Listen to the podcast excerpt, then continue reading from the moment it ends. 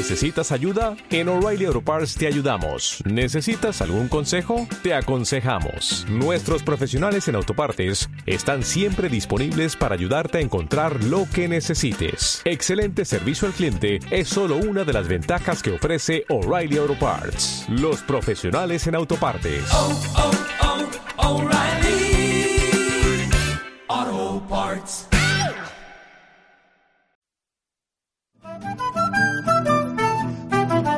En la radio los programas están pensados en ti. El siguiente programa es de clasificación A, apto para todo público. Contenido tipo F, programa formativo, educativo y cultural.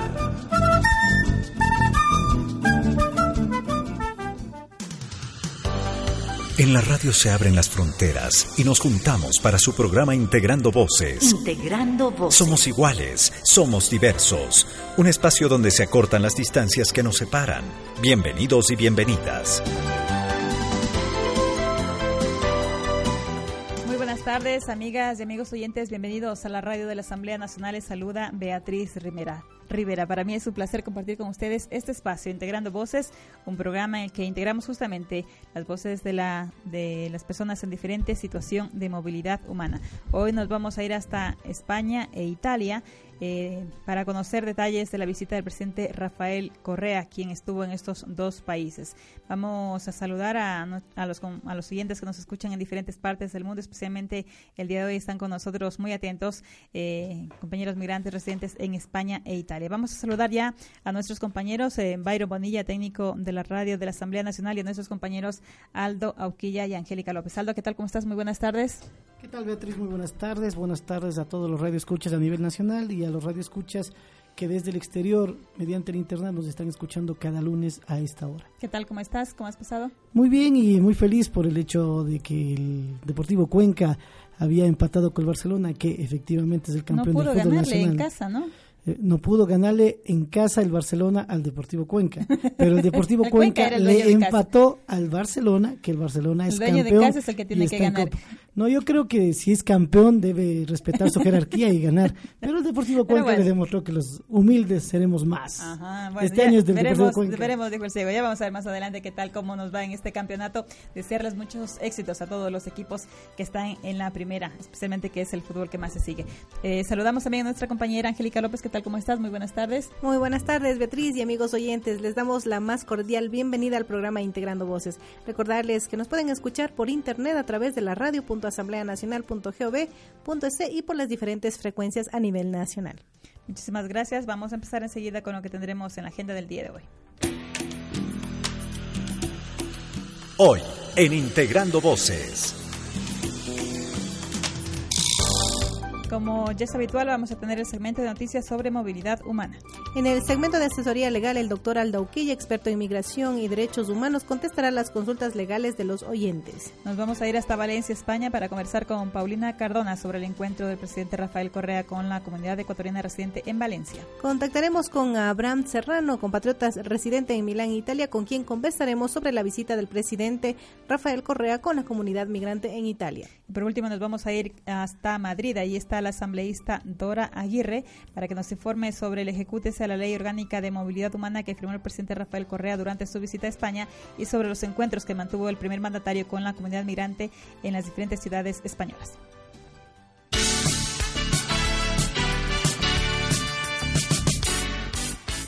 Empezamos con el segmento de noticias. Les contamos que el presidente Correa firmó el ejecútese a la Ley Orgánica de Movilidad Humana.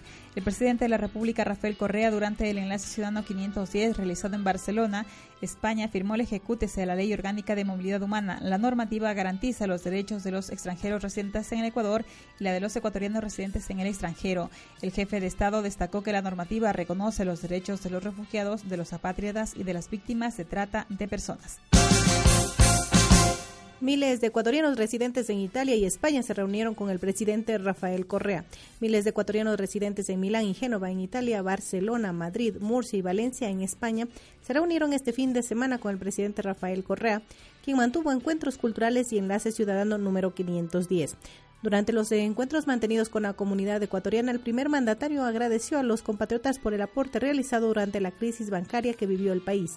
Durante la década de los 90 y que fueron ellos quienes con sus remesas apoyaron al país en los momentos más difíciles de la historia del Ecuador.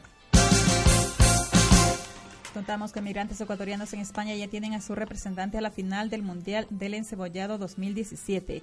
Eloy Mera, residente en Barcelona y propietario del emprendimiento El Ñaño Beliatera, es el representante de España para la final del Campeonato Mundial del Encebollado 2017 tras ser elegido en la semifinal que se realizó en Murcia. El cuartel de, de artillería fue el escenario en que por primera vez se realizó una semifinal española, a donde llegaron los mejores encebollados que preparan los migrantes ecuatorianos que residen en el país y el segundo lugar fue para Sandra Muñoz, quien reside en Málaga y representa al restaurante Hermanas López. Y el tercer puesto para el quiteño Ricardo Chanchay, residente en Madrid de Casa Ecuador. El presidente Rafael Correa, que se encuentra en una gira por Italia y España desde el jueves pasado, estuvo presente en el evento y fue parte del jurado que eligió al representante para participar en la gran final del Campeonato Mundial de Encebollado que se realizará en la playa Las Palmas de Esmeraldas el 19 de marzo próximo. El mandatario dijo que el evento era una oportunidad para promocionar la gastronomía ecuatoriana y anunció que iban a continuar promoviendo las delicias del país a nivel internacional. Cambiamos de tema y nos vamos a una noticia no buena para los migrantes, sobre todo que residen en Estados Unidos, porque Trump promete que México va a pagar el muro de una u de otra manera. El presidente Donald Trump dio el pasado miércoles el primer paso para cumplir la promesa estelar de la campaña que le llevó a la Casa Blanca, la construcción de un muro entre México y Estados Unidos. La firma del decreto para reforzar la frontera, fundamentado en el argumento falaz de que la inmigración provoca inseguridad y crimen en Estados Unidos coincide con la visita a la Casa Blanca del secretario mexicano de Exteriores Luis Videgaray. El documento insta a la construcción inmediata de un muro físico. El nuevo presidente, que lleva menos, que lleva menos de 10 días en el cargo, quiere castigar a las grandes ciudades que amparan los inmigrantes sin papeles y aumentar el número de deportaciones. El documento que Trump firmó en Washington contempla redirigir fondos ya aprobados hacia el refuerzo de la frontera. El dinero debe servir para iniciar el proyecto, pero el presidente necesitará que el Congreso apruebe más fondos para construirlo. Se ha evaluado el coste total entre 14 mil y 20 mil millones de dólares. Nueva York y Los Ángeles prometen proteger a sus inmigrantes de las amenazas de Trump. Nueva York y Los Ángeles, eh, las dos mayores ciudades santuario de Estados Unidos, prometieron el miércoles resistir al castigo de Donald Trump y seguir protegiendo a sus inmigrantes sin papeles. Protegernos protegeremos a nuestra gente sin importar de dónde vienen y sin importar su estatus migratorio, dijo el alcalde de Nueva York, Bill de Blasio, en una conferencia de prensa convocada a las prisas luego de que el flamante presidente Trump firmará decretos contra los inmigrantes. La decisión de Trump de cortar fondos federales a la policía de las cerca de 300 ciudades santuario del país será contraproducente y las tornará menos seguras, añadió. El alcalde de Los Ángeles aseguró que su ciudad seguirá siendo tolerante y dará la bienvenida a todas las personas sin importar lo que suceda en Washington.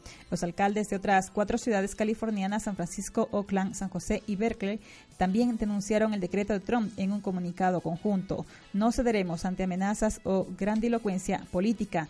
Junta, el área de la Bahía seguirá siendo fiel a los valores de inclusión, compasión e igualdad, unida contra cualquier y todos los esfuerzos para dividir a nuestros residentes, nuestras ciudades y nuestro país, dijo el alcalde de San Francisco, Ed Lee. Correa en CELAC pide a la región asumir defensa de los migrantes. El presidente de Ecuador, Rafael Correa, instó el miércoles pasado a los países de la región a asumir una posición de defensa de los migrantes, no solo de Latinoamérica y el Caribe, sino del mundo. La solución para detener la migración no son muros ni fronteras, es la solidaridad, es humanidad y crear condiciones de bienestar y paz para todos los habitantes del planeta, enfatizó durante su discurso en República Dominicana donde se desarrolla la quinta cumbre de presidentes de la Comunidad de Estados Latinoamericanos y Caribeños, CELAC. Dijo que mientras no se logre una justa distribución de la riqueza, no se resolverán los problemas sociales y mundiales. En esa línea, demandó transformar el sistema de las Naciones Unidas para que sea la Asamblea General la que tome las grandes decisiones políticas de la humanidad y ello no ocurra a través del poder de veto de un grupo reducido de países del Consejo de Seguridad. Debemos también buscar la manera de gestionar la ciencia, la tecnología, las innovaciones. Si debe existir un bien con destino universal, es precisamente el conocimiento, afirmó Correa.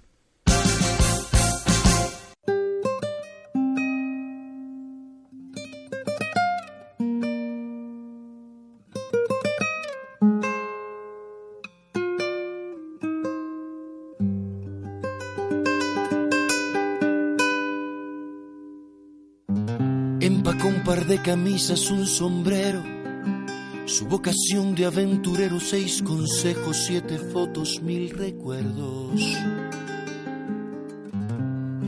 Empacó sus ganas de quedarse, su condición de transformarse en el hombre que soñó y no ha logrado. Dijo adiós con una mueca disfrazada de sonrisa y le suplicó a su Dios crucificado en la repisa el resguardo de los suyos. Y perforó la frontera como pudo. Si la luna suave se desliza por cualquier cornisa sin permiso alguno, porque el mojado precisa comprobar con visas que no esté Neptuno.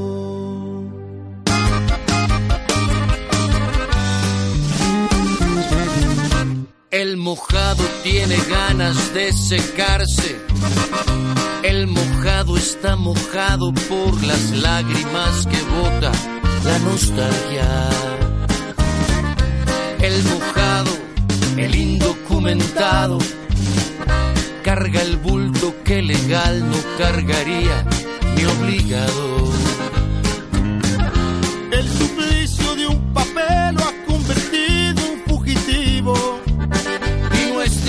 Porque su nombre no aparece en los archivos, ni es de allá porque se fue. Si la luna suave se desliza por cualquier cornisa sin permiso alguno, porque el mojado precisa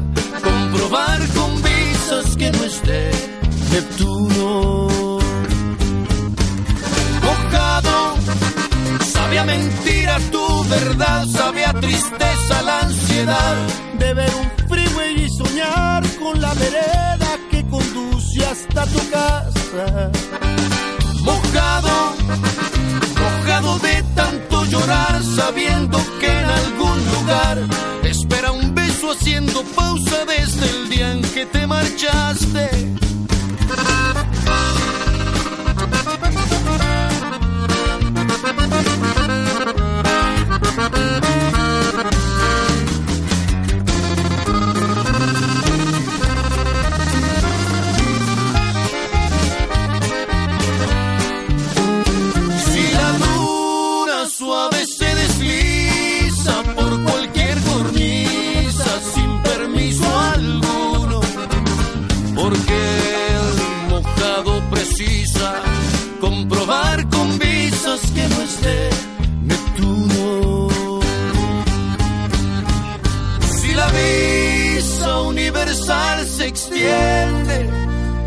El día en que nacemos y caduca en la muerte.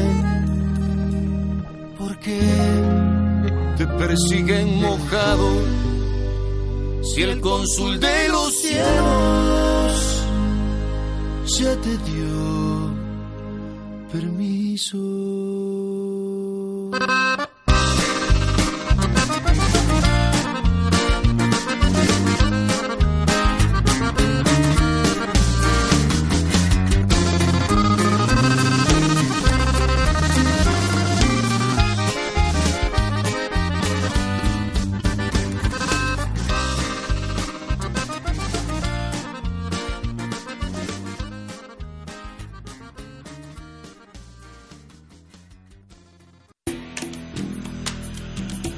Asesoría legal en Integrando Voces.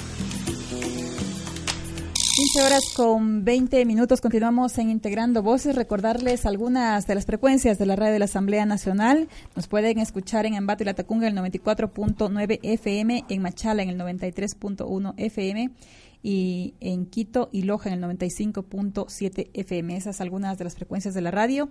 Y nuestro compañero Aldo Auquilla, experto en migración y derechos humanos, está listo para contestar las consultas legales de los oyentes. Como siempre, les recordamos que nos pueden llamar en directo a los teléfonos de la radio de la Asamblea Nacional o enviar sus consultas al correo dora.aguirre.asambleanacional.gov.c o a los teléfonos, como decía, 02 395 31 32 hasta el terminado en 37. Angélica, tenemos la primera consulta que nos han hecho llegar los oyentes. Así es, Beatriz. Mayra Guzmán desde Cuenca nos consulta. Estimados amigos del programa Integrando Voces, mi esposo y yo arrendamos una casa en la ciudad de Cuenca, en donde veníamos viviendo junto a nuestro hijo. Hasta hace unos tres meses a la fecha mi esposo decidió abandonarnos. Entonces decidí iniciar una demanda de alimentos a favor de mi hijo, pero mi cónyuge aún en represalia solicitó dar por terminado el contrato de arrendamiento que esta vivienda se encontraba a su nombre. La dueña ante esta situación me ha pedido que salga de la casa pese a que yo estoy cumpliendo con los pagos de arriendo mensuales. ¿Es válido ese proceder o puedo reclamar? Bien, en este caso estamos nosotros viendo lo que es un contrato de arrendamiento. El contrato de arrendamiento cuyo origen máximo es de dos años, no puede ser de uno, así lo reconoce la ley de inquilinato, determina que efectivamente mientras no haya causales para dar por terminado el contrato, este sigue vigente. En este caso, una de las partes el cónyuge, porque recordemos que el matrimonio es una sociedad de bienes, entonces ambas partes en la actualidad administran la sociedad y por tanto si el marido hizo el contrato pero sigue viviendo la cónyuge, el contrato se mantiene. El momento que él pidió la terminación del contrato, él tiene que haberse ajustado a una causal. Esta causal pudo haber sido, por ejemplo, el que tiene que retirarse, eh, la falta de cumplimiento del canon arrendaticio, el hecho de que arrendara a una tercera persona sin autorización. En este caso, según lo que comenta la persona que nos hace la consulta, aparentemente no existe ninguna causal y solamente es una retaliación que él, al abandonarles, realiza. Mientras ella cumpla el, con el pago del canon arrendaticio, mientras mantenga el, perfil de para qué arrendó el bien, es decir, si fue para casa, si fue para negocio, no van a tener inconveniente. Es más, incluso para que terminara el, eh, este contrato, la parte que está arrendando, es decir, el propietario, tiene que anticiparse para poder dar por concluido, para poder notificar y la contraparte aceptar. En el caso de que estuviera cumpliéndose los dos años, por ejemplo, con una, con una anticipación correspondiente que la ley determina, la propietaria tendría que avisar que no es su deseo continuar con el arriendo y, y solicitar el desahucio. En este caso no veo una causal, por tanto ella, mientras siga pagando, podrá seguir arrendando el bien. Muchas gracias, Aldo. Eh, tenemos una segunda consulta. Susana Estrella desde Loro, Machala, nos escribe, mi cónyuge desde hace unos cuatro años a la fecha no me ha depositado las pensiones alimenticias que le corresponden por nuestro hijo menor de edad. Así que solicité que se hiciera la liquidación y la liquidadora designada ya presentó el informe y ante esto el padre de mi hijo ha presentado un escrito alegando que él vive con nosotros, lo que es falso y ha presentado facturas de pago a nombre de mi hijo para tratar de disminuir el verdadero valor. ¿Qué puede hacer? Bien, generalmente cuando se demoran en el pago, si bien puede ser porque regresaron a vivir juntos, porque están viviendo iguales y están realizando los pagos conjuntos, es un buen justificativo para tratar de aminorar el pago de las pensiones adeudadas. Sin embargo, debemos recordar que cuando una persona, en este caso, demanda alimentos, el juez correspondiente determina que el pago se lo haga mediante depósitos a un sistema único, que ahora se llama SUPA. Entonces, ahí es donde efectivamente la persona tiene que realizar los pagos o el depósito para eh, pensión de alimentos para su hijo. Si esta persona manifiesta que no los ha hecho porque está viviendo con, con nuevamente con la mamá de su hijo y con su hijo y que además está rogando gastos, lo debe demostrar. La contraparte tendrá que impugnar, demostrar y manifestar ante el juez que efectivamente esos pagos no se han realizado conforme los depósitos que la liquidadora manifiesta y que además cualquier otro pago que éste haya realizado fuera de la determinación de la pensión alimenticia no es justificable. Al contrario, para eso el juez resuelve en dónde, cuándo y por qué cantidad debe realizar esos pagos. Ella deberá impugnar eh, obviamente lo que él manifiesta. Yo entiendo que en el proceso que ella tiene, la juez o el juez debe haberle consignado mediante providencia lo que dice la contraparte y ella tiene la capacidad en un término que el mismo juez determina para impugnar, rechazar o aceptar. Si ella rechaza, porque efectivamente no se ha hecho el pago de pensiones y se pretende eh, ocultarlo mediante unos depósitos que no tienen nada que ver con la pensión, ella tendrá que rechazarlos y de esta manera el juez mandará a que se deposite efectivamente el dinero adeudado. Muy bien, bueno, pues muchísimas gracias Aldo por contestar las consultas eh, de los oyentes. Como siempre, eh, invitarles a que contacten con nosotros a los teléfonos de la radio 02 395 31 32 hasta el 37. Muchísimas gracias, Aldo. Nos vemos el próximo lunes. Así es, efectivamente. Hasta el próximo lunes a ustedes y a todos los radioescuchas. Muchísimas gracias a nuestro compañero Aldo Auquilla. Enseguida nos vamos con más en Integrando Voces.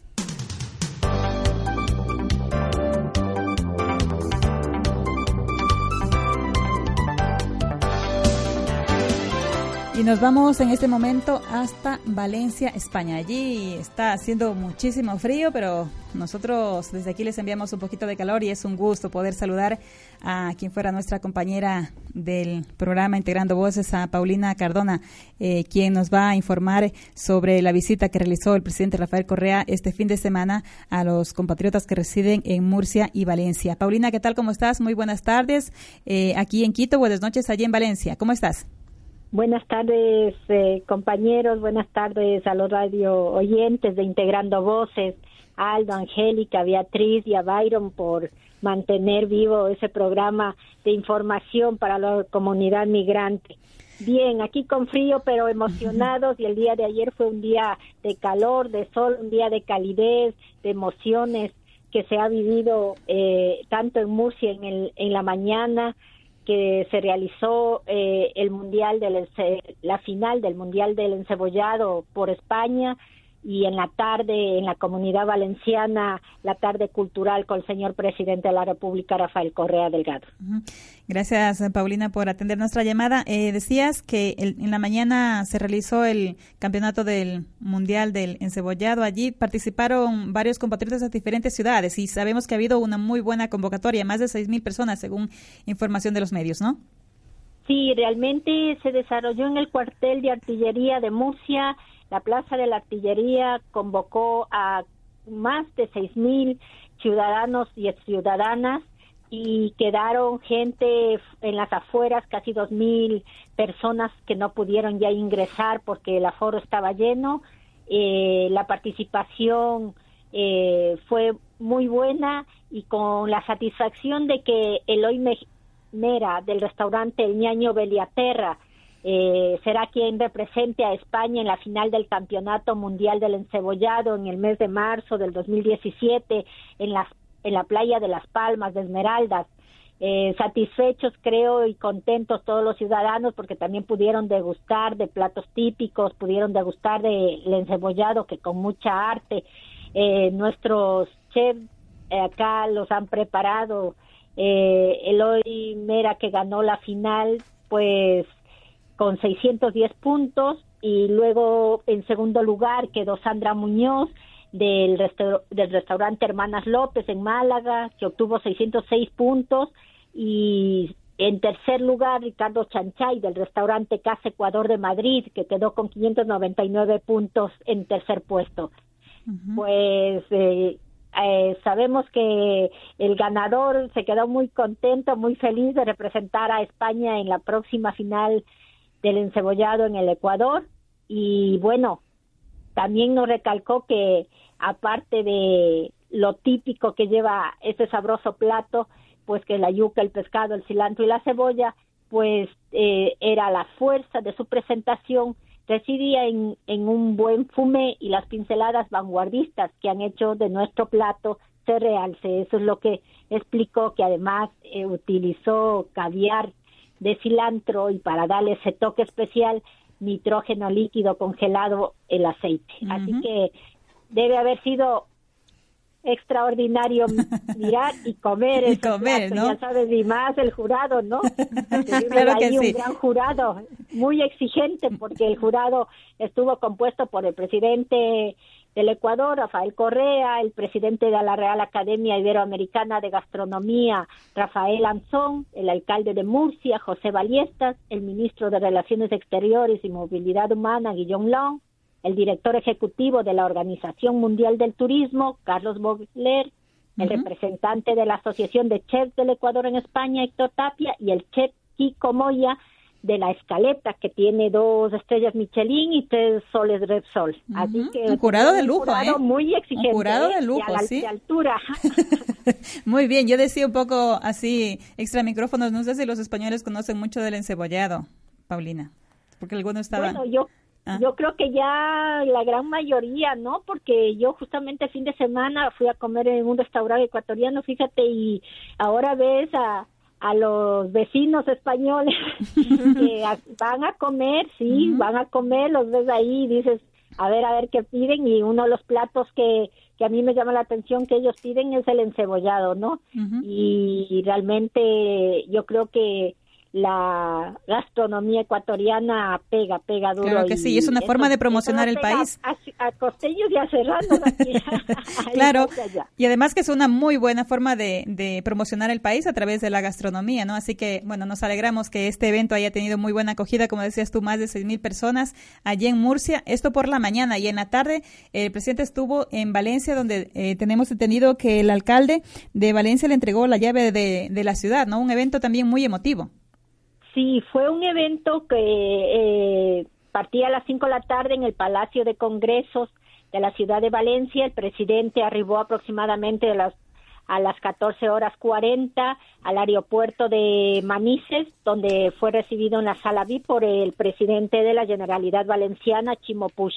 Y luego de esto se trasladó hacia el Palacio de Congresos, donde le esperó eh, a la entrada tanto el alcalde de la ciudad, Joan Ribó, como la primer teniente eh, Gómez eh, de parte del ayuntamiento de, de Valencia.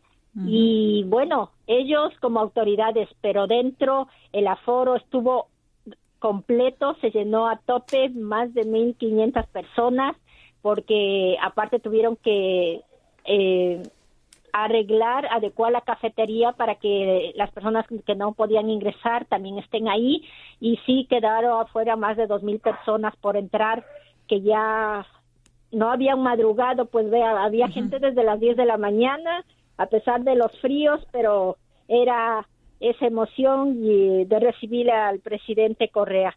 Y bueno, dentro del, de este acto, pues la entrada muy emotiva del presidente, la gente entre lágrimas y aplausos eh, le daban la bienvenida y sabían que era una despedida a la vez de, de que sabíamos que quizá, sabemos que es la última vez que los migrantes eh, veremos a nuestro presidente en tierras europeas, pero con, con la alegría de tenerlo porque eso nos traslada a unos momentos de nuestra tierra a la lejanía. Y sí, uno de los eh, de los principales puntos fue la la intervención del alcalde Joan Ribó, donde hizo la entrega de las llaves de la ciudad al presidente eh, Rafael Correa.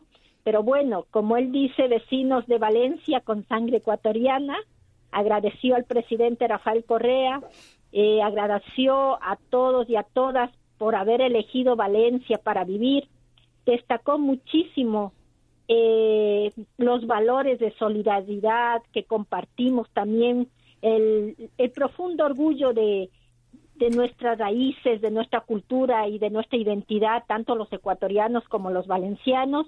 Y como él dijo, nos sentimos honrados por tenerlos y Valencia, eh, y confiamos que nosotros tengamos el mismo orgullo de esta tierra de gente trabajadora, ¿no? Entonces, creo que depositó esa confianza, ese cariño y esa calidez de los valencianos en la comunidad ecuatoriana, recordó la migración de los valencianos y valencianas en estos momentos y hace muchos años atrás en la búsqueda de una vida digna. Sabemos que nosotros tenemos muchos compañeros valencianos en tierras ecuatorianas también y fue fue fue motivo su discurso porque aparte una parte la que él rescató y recalcó que fue que compartimos fue estas son sus palabras textuales compartimos al señor presidente su voluntad de cambiar todo aquello que debe ser cambiado desde la igualdad y la libertad plena trayendo a los demás tratando a los demás como seres humanos desafiando si es necesario poderosas fuerzas dominantes dentro y fuera del, de lo social y nacional, defendiendo valores a cualquier precio y sacrificio. Compartimos su voluntad de luchar con audacia, inteligencia y realismo, sin violar los principios éticos y desde la convicción de que no existe poder en el mundo capaz de plasmar, de, de aplastar la fuerza de la verdad por las ideas. Compartimos, en definitiva, su concepto de revolución plasmado en el magistral eh, discurso en homenaje póstumo al comandante Fidel Castro el pasado 29 de noviembre en La Habana. Esto no nos deja más que decir, creo que dice todo cuando ellos se sienten identificados, este gobierno nuevo que tenemos en Valencia, gobierno progresista, se siente identificado con este proceso de revolución ciudadana, con el trabajo y los, lo que ha hecho el presidente Rafael Correa en el Ecuador. Bueno, pues importantísima toda esta información que nos das a conocer, Paulina. Nosotros agradecerte muchísimo por eh, eh, porque nos has sabido transmitir toda esa información de lo que sucedió el día de ayer en, en Valencia y en Murcia, esos encuentros que mantuvo el presidente Rafael Correa con la comunidad ecuatoriana residente en estas dos ciudades. Eh, nosotros agradecerte muchísimo y esperamos tenerte en una próxima oportunidad de ver si, si te contratamos como reportera desde España. ¿Qué te parece? bueno, ya veremos.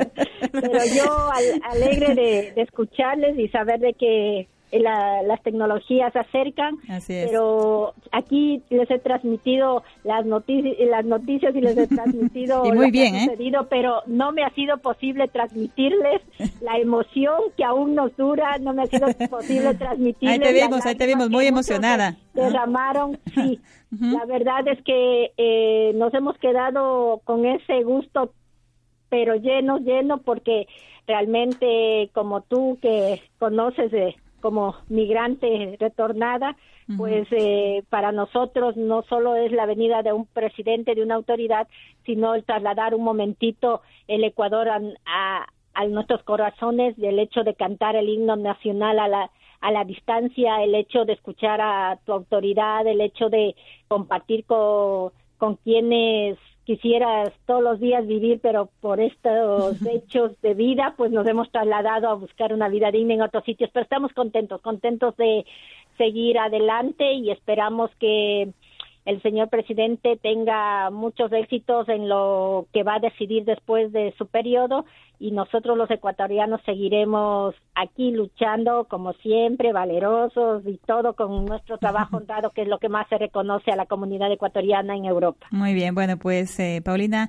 nosotros, como digo, muy emocionados de poder eh, escucharte, de conocer toda esa información de lo que ocurrió el día de ayer y también hemos visto a través de las redes sociales cómo los ecuatorianos que estaban eh, participando en los encuentros en las diferentes ciudades de Italia y de España, pues han podido compartir con el presidente y transmitirle ese agradecimiento por el trabajo realizado en beneficio de la comunidad ecuatoriana en el exterior. Agradecerte, enviarte un fuerte abrazo y nada, tenerte, eh, esperamos tenerte en contacto permanente con nosotros aquí en el programa Integrando Voces. Un fuerte abrazo y hasta una próxima oportunidad. Un abrazo. Pasen bien. Gracias. Hemos conversado con nuestra eh, compañera y amiga eh, Paulina Cardona, quien desde Valencia, España, nos informaba sobre eh, cómo fueron esos encuentros del presidente Rafael Correa con la comunidad ecuatoriana residente en estas dos ciudades. Y desde Valencia nos vamos hasta Milán. Allí está Abraham Serrano, ecuatoriano residente en esta ciudad, en Milán, Italia, es oriundo de la provincia del Oro, y con él queremos conversar también sobre el encuentro que mantuvo el presidente Rafael Correa con la comunidad ecuatoriana residente en Milán. Le damos la cordial bienvenida al programa Integrando Voces. Eh, Abraham, ¿qué tal? ¿Cómo estás? Muy buenas tardes aquí en Quito, buenas noches allá en Milán. Bienvenido. Hola, hola, hola, buenas tardes, buenas tardes, un gusto saludarlos. Eh, gracias por la invitación. Eh, gracias a ti, Abraham, por contestar nuestra llamada. Queremos conocer cómo, se, cómo vivieron los ecuatorianos este encuentro cultural con el presidente Rafael Correa. Acá en Milán el recibimiento eh, fue afectuoso, como siempre. Los ecuatorianos responden siempre, responden siempre bien al llamado, al llamado al encuentro con el presidente, porque cada vez que viene, no es la primera vez, a veces que ha venido anteriormente, ha habido muchísima gente, mucha, un mar de afecto lo, rodea al presidente cada vez que viene. Eh, estuve en Génova, en Génova también tuve la oportunidad de estar ahí con los compañeros. Eh, en Génova igual, muchísima gente contenta. Hay sentimientos encontrados, ¿no? Tanto en, en Génova como acá en Milán se hubieron sentimientos encontrados porque la felicidad de tener al presidente era una, pero también al mismo tiempo la, la tristeza de saber que ya era la última Era un encuentro y una despedida a la vez, ¿no? Sí, sí. Pero la gente muy, muy contenta, la, gente muy contenta siempre, siempre, el, presidente ecuatoriano siempre ha sido bien recibido acá en Italia, al menos en Italia, yo sé, también en España, porque pienso que en España el presidente como ninguno ha trabajado por los migrantes. Nosotros como migrantes estamos eternamente agradecidos con este gobierno porque ha sido el único que ha trabajado con nosotros, el único que nos puso en el mapa. Es realmente un orgullo estar viviendo esta, estos cambios profundos a nivel a nivel nacional, a nivel local y, con nosotros acá en el exterior. Es una cosa increíble lo que ha pasado. Los cambios que han habido con el presidente Correa de la Revolución Ciudadana han sido tremendos, tremendamente positivos. Eh, Abraham, ¿cómo calificarías tú el trabajo y, qué destacarías de ese trabajo realizado por el gobierno de Ecuador ahí en Italia? Por ejemplo, sabemos que han habido, eh, sobre todo, demandas de parte de las madres que perdieron a sus hijos, perdieron la custodia de sus hijos y el gobierno les apoyó. Eh, no sé si qué otra, qué otro trabajo por parte del gobierno destacarías allí para los ecuatorianos que residen allí en Italia. Nosotros acá en Italia, ahora, nosotros vamos a, te voy a decir algo, te voy a hablar como como un, como un migrante que está aquí ya más de 15 años. este, los ecuatorianos que estamos acá, tenemos tenemos ya, la mayoría tenemos más de 15 años acá en, Italia, ¿no? viviendo acá. Digamos, a, finales de los 90, unos, al inicio del, del nuevo siglo, otros. En esa época, queridos amigos, querida amiga, en esa, en esa época no había absolutamente nada, el Ecuador no existía acá. Nosotros no teníamos autoridades acá, no teníamos a quién acudir, éramos, estábamos completamente abandonados. Una de las principales cosas que nosotros los migrantes le agradecemos a este gobierno es que nos ha dado todas las se ha puesto, se ha hecho presente y nos ha dicho aquí estamos, si necesitas algo, aquí estamos para lo que sea. El ecuatoriano, el ecuatoriano aquí en, Milán, en Génova, en Roma, puede tranquilamente acudir a cualquier consulado a, explicar y a transmitir y a decir los problemas que, tenga y ahí se les da una mano. Eso antes no existía. Nosotros estábamos completamente abandonados y esa, ese sustento por parte de, sentir la patria, el, Estado, el gobierno, sentir cerca de uno es una gran, es un gran alivio, una gran fortaleza que a todos los, a todos los migrantes aquí en Italia. Y pienso que también en España, y pienso que también en Estados Unidos, en Canadá, y donde, donde los ecuatorianos, porque porque este gobierno ha hecho lo que nunca nadie hizo por los migrantes, es decir, estar presente. El asunto de, el asunto de, los, de, las, de las madres que recuperaron a sus hijos, con ayuda del gobierno ecuatoriano, es una de las tantas cosas que ha hecho aquí el gobierno ecuatoriano. Se han se han activado muchísimas eh, se han activado muchísimas ayudas en lo que se refiere a, gente que está en, estado de vulnerabilidad. Aquí hay aquí hay problemas porque la crisis también llegó por acá y hay gente que ha perdido sus casas, como en España igualmente. Aquí también hay gente que ha perdido sus casas, ha perdido sus trabajos, están que, están que no tienen ni para regresarse. Entonces el Ecuador, el gobierno ecuatoriano, acude al llamado de, ayuda de esta gente y siempre está presente y siempre está tutelando para cualquier compromiso, para cualquier cosa. El, el ecuatoriano aquí sabe que cuenta, con el gobierno ecuatoriano, con el gobierno de la Revolución Ciudadana. Eso es un gran alivio, una gran fortaleza para todos nosotros. Qué bien, nos alegramos, eh, Abraham, de que hayan podido mantener, ese encuentro con el presidente Rafael Correa. Como bien decías, eh, también una sensación, hasta cierto punto, algunos eh, compañeros nos han comentado, una sensación de, de un sentimiento de tristeza, porque esta era un encuentro y a la vez una despedida de Rafael Correa como presidente de, del Ecuador. Eh, sabemos que quedan muchas cosas pendientes. No sé si algo que te gustaría destacar de lo que los ecuatorianos que viven allí eh, demandan de que, nos de que el próximo gobierno atienda? Sí, hay algunas, hay algunas cosas que todavía, se ha hecho mucho, sí, pero todavía hay muchas cosas por hacer. Por ejemplo, a nosotros, por ejemplo, acá en Italia, eh, exclusivamente nosotros acá, porque en España sé que ya tienen este convenios con el gobierno. Convenio de seguridad social. El gobierno ecuatoriano. Brava, exactamente. Eso aquí todavía no existe. Aquí el principal problema de los ecuatorianos aquí en este momento, porque ya hay gente que se quiere regresar, ¿no?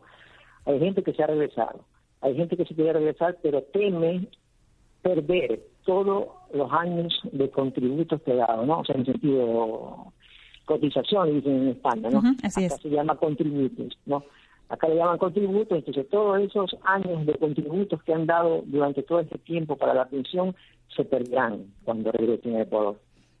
Entonces, eso es uno de, de, de los mayores de los mayores desafíos que tiene que tiene el nuevo gobierno cuando. Es una es una cosa que ya este gobierno empezó a tratar porque sabemos perfectamente que no es una cosa que depende solamente del gobierno ecuatoriano, depende en la mayor parte depende del gobierno italiano en este caso, ¿no? Y es un tema que ya las autoridades, por medio de nuestros representantes, de nuestros asambleístas, ya han tratado, ya han, iniciado, ya ha habido una iniciación de, de conversación en ese aspecto pero todavía falta, falta mucho, falta insistir, insistir, así como se insistió tanto con el, con, el, con los convenios, con los convenios comerciales con la Unión Europea y después de cinco o seis años se logró, así mismo pienso yo, creo yo que se podría lograr un convenio de esa naturaleza como el que tienen con España, no insistiendo, insistiendo, estar siempre presentes para poder eh, lograrlo, porque es una cosa que a todos los ecuatorianos que vivimos acá nos afecta bastante saber que de pronto si queremos regresar eh, vamos a perder todo lo que hemos contribuido, ¿no?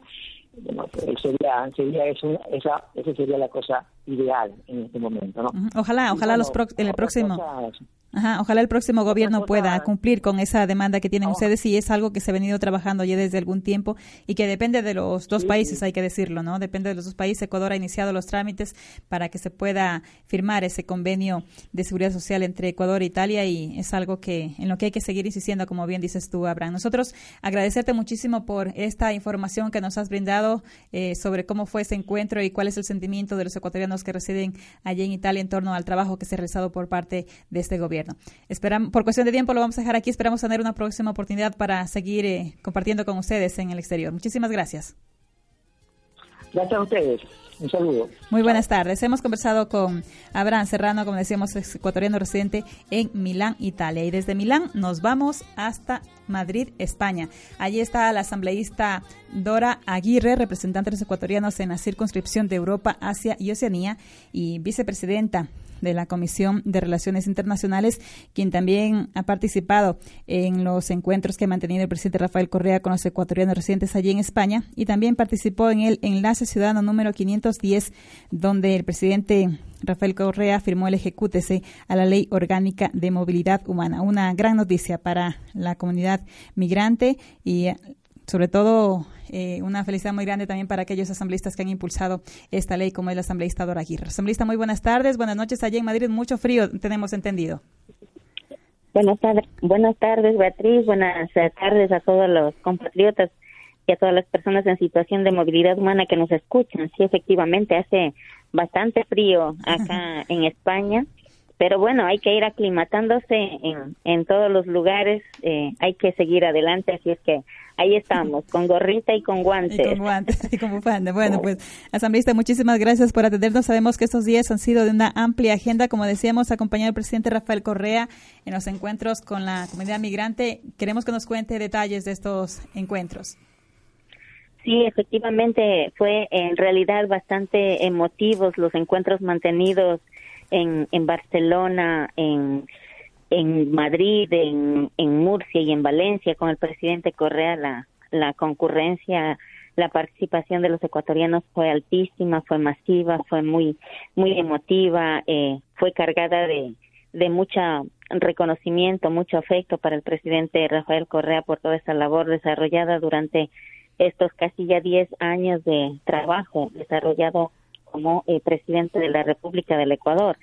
Así es que eh, estos encuentros donde el presidente informaba sobre el trabajo um, realizado, sobre eh, las aspiraciones que como presidente, que como país se tenía y tantos, tantas metas cumplidas, tantos logros alcanzados, como se dice, la década ganada que se está promoviendo efectivamente ha sido pues una oportunidad para que desde eh, de manera directa nuestros compatriotas conozcan por parte del presidente Rafael Correa eh, cuán arduo ha sido la labor, cuán difícil han sido eh, los retos, pero el haber estado trabajando intensamente con la cercanía con los ciudadanos, ciudadanas el reconocimiento que el presidente también ah, ha dado a la comunidad ecuatoriana residente en el exterior a la hora de decir que sin ese aporte, que sin ese eh, trabajo arduo que desarrollan en el exterior, sin el envío de remesas, no hubiera, no hubiera sido posible desarrollar tantas eh, tantos proyectos, tantas ah, políticas públicas en beneficio de todo el conjunto de la población ecuatoriana. Así es que em, eh, decíamos ya eh, en Barcelona en, tuvimos aforo lleno en, el enlace ciudadano y sobre todo eh, esa gran noticia, esa, esa extraordinaria noticia que la gran mayoría de migrantes estábamos esperando, que los asambleístas del exterior esperábamos, que la Asamblea Nacional esperaba, que era el, conocer cuál es eh, eh, ya la decisión final respecto al proyecto de ley de movilidad humana remitido al Ejecutivo el pasado 9 de enero, ¿no? Y finalmente el hecho de que en vivo y en directo durante el enlace ciudadano 510 el presidente firme el ejecútese de esta eh, ya ley orgánica de movilidad humana para que pase a ser publicada en el registro oficial. Esto ha sido, creo, eh, el mayor de los regalos que podía recibir la comunidad migrante en el exterior, a sabiendas de que durante años se había venido trabajando, construyendo, planteando, promoviendo este proyecto de ley y que finalmente en la Asamblea Nacional fue aprobado por unanimidad y luego eh, no eh, recibió ninguna eh, observación del Ejecutivo respecto a, a, a vetos que normalmente tiene la facultad del Ejecutivo y ahora ya enviada al Boletín Oficial del Estado, pues la expectativa de la comunidad migrante es el desarrollo de esta ley, ¿no? El desarrollo de esta ley a la hora de elaborar el reglamento y a la hora de diseñar una serie de políticas públicas y de servicios en el marco um, de los derechos humanos, en el marco de la eh, seguridad ciudadana, en el marco del buen vivir, que es lo que está planteada la ley de movilidad humana. Asimismo, en otras eh, comunidades autónomas estuvimos en Madrid, en Madrid el, el la concurrencia de los ecuatorianos fue altísima, altísima.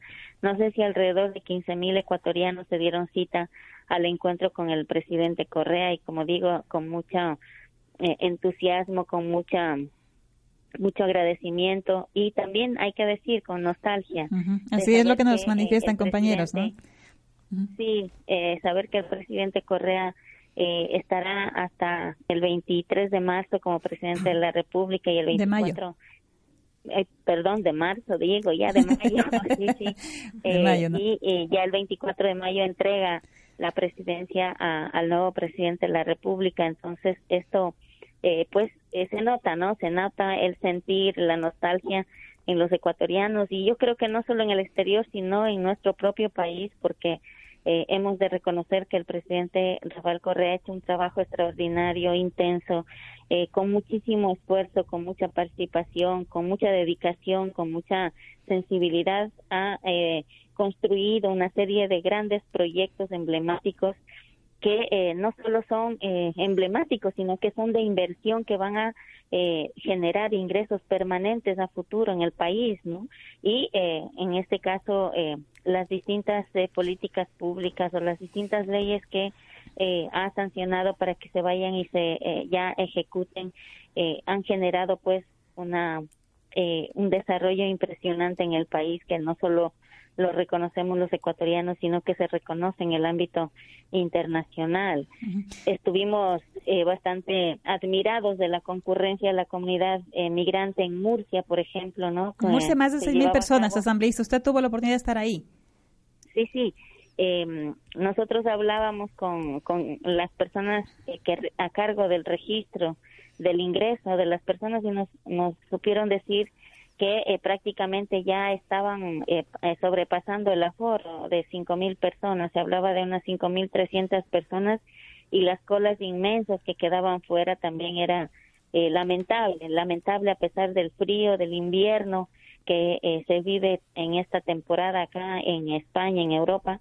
Los compatriotas de allí estaban abrigados con sus con sus abrigos, con sus bufandas, con sus gorros, con sus guantes, pero eh, a la espera de poder entrar y compartir en el, en el evento esta, eh, también este encuentro con el presidente Correa, este gran, la gran final del, del mejor ceviche en, el Ecuador para que luego el ganador vaya a, concursar eh, allí en, en nuestro país, en Ecuador, en Esmeraldas, donde va a ser eh, la final, ¿no? Eh, se, la, aquí en, en Murcia concursaron eh, compatriotas que venían desde distintas comunidades autónomas. Se llevó el primer premio el eh, representante de, eh, de eh, Cataluña, de Barcelona. Así es que eh, a él lo tendremos en, en la final en Esmeraldas, representando en este caso a España en, la gran final de ese eh, gran eh, ceviche. Campeonato eh, Mundial del Encebollado, asambleísta. Usted cree que... Muy ceviche, sigo yo con el ceviche. Es, es cambio de hora, Beatriz. Creo que está extrañando el ceviche ahí en España, ¿o no? el ceviche. Es que comí ceviche allí porque se acabó el encebollado.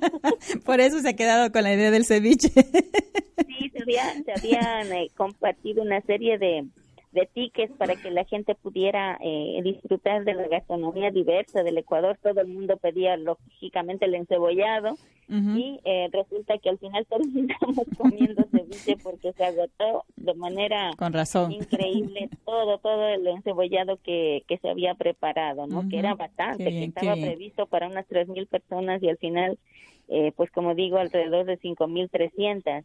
Eh, personas las que entraron. En sí son más, más personas porque según salían se podía eh, po eh, permitir el ingreso de otras personas. Así es que seguramente llegamos a unas seis mil o siete mil personas que eh, estuvieron compartiendo toda una jornada eh, cultural gastronómica y la promoción que nuestro presidente Correa hacía hacia el mundo entero, ¿no? Contando eh, no solo eh, de la maravillosa gastronomía, partiendo del encebollado, partiendo del ceviche, partiendo de eh, todos los platos típicos que tenemos en Ecuador, como centro, el encebollado, pero también promocionando todo lo que es la flora, la fauna de nuestro país, todo lo que son los la belleza de paisajes naturales que tenemos en el país y la importancia para el país de poder visitarlo, de poder conocerlo, de poder aprovechar todo ese esa eh, maravillosa posibilidad turística que hay en el Ecuador. Así es que eh, en, en, esta jornada yo creo que a muchas personas españolas, representantes de distintas instituciones que se dieron en cita para acompañar la estancia del presidente Correa en este encuentro cultural, gastronómico, pues eh, ya conquistó algunos algunos futuros turistas que visitarán sin duda nuestro país y disfrutarán de toda la maravilla que tenemos allá en el Ecuador. Y bueno, pues y después de y después de Murcia eh, se fueron hasta Valencia, ¿no? Valencia, Valencia. Nosotros hicimos un recorrido intenso, primero en el tren rápido y luego en coche. Este recorrido desde Madrid, de Murcia, Valencia, Valencia, Madrid. Así es que eh, en, en, en, Valencia eh, un espectacular evento eh, cultural. el presidente decía este es un gran concierto que nunca más antes había visto con una sesión eh, de música de música con la participación de artistas españoles ecuatorianos eh, ecuatoriana música latinoamericana. Bueno eh, fue realmente impresionante la, la posibilidad de eh, participación tan amplia de, de todos los sectores eh, artísticos culturales que eh, pudieron participar desde luego el contacto a la comunidad ecuatoriana para poder eh, darles a conocer el, trabajo desarrollado, pero también, como decía el presidente, y eh, sepan ustedes que esta será mi última, eh, mi última presentación aquí en Valencia como el presidente de la República. Estoy a punto de dejar el mandato, decía, ¿no? Momentos emotivos que vivía la gente al, saber que era un encuentro con mucha alegría, con mucha emoción, eh, donde eh, se le expresaba toda la gratitud y el reconocimiento al presidente, pero también a sabiendo es prácticamente el último evento en el que van a estar eh, teniendo como centro de esa presencia, esta participación al presidente Correa. Asambleísta muy alegres y reconociendo todo el tiempo este trabajo. Asambleísta, nosotros agradecerle, pedirle disculpas porque por cuestión de tiempo vamos a concluir el programa, eh, agradecerle por esta amplia información que nos ha dado sobre esos encuentros mantenidos con mantenidos de con el presidente Rafael Correa. Sabemos que está allí para socializar eh, la ley orgánica de movilidad humana, así que vamos a estar informando sobre ese trabajo que usted eh, realizará en los próximos días en España y en Italia. Muchísimas gracias, eh, desearle éxitos y hasta una próxima oportunidad. Gracias, Beatriz. El próximo fin de semana estoy en Génova y en Milán socializando precisamente ya la ley orgánica de movilidad humana y haciendo un gran trabajo con los compatriotas allí para que se empoderen de esa ley que es la ley de los migrantes. Un saludo a todos. Buenas, buenas tardes allá, buenas noches acá. buenas noches, asambleísta.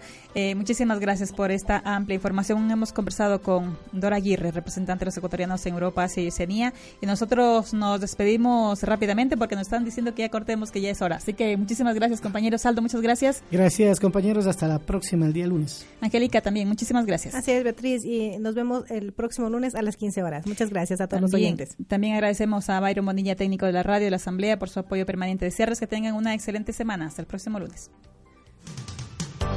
Las distancias se acortaron. Gracias por acompañarnos en Integrando Voces. Los y las esperamos la próxima semana.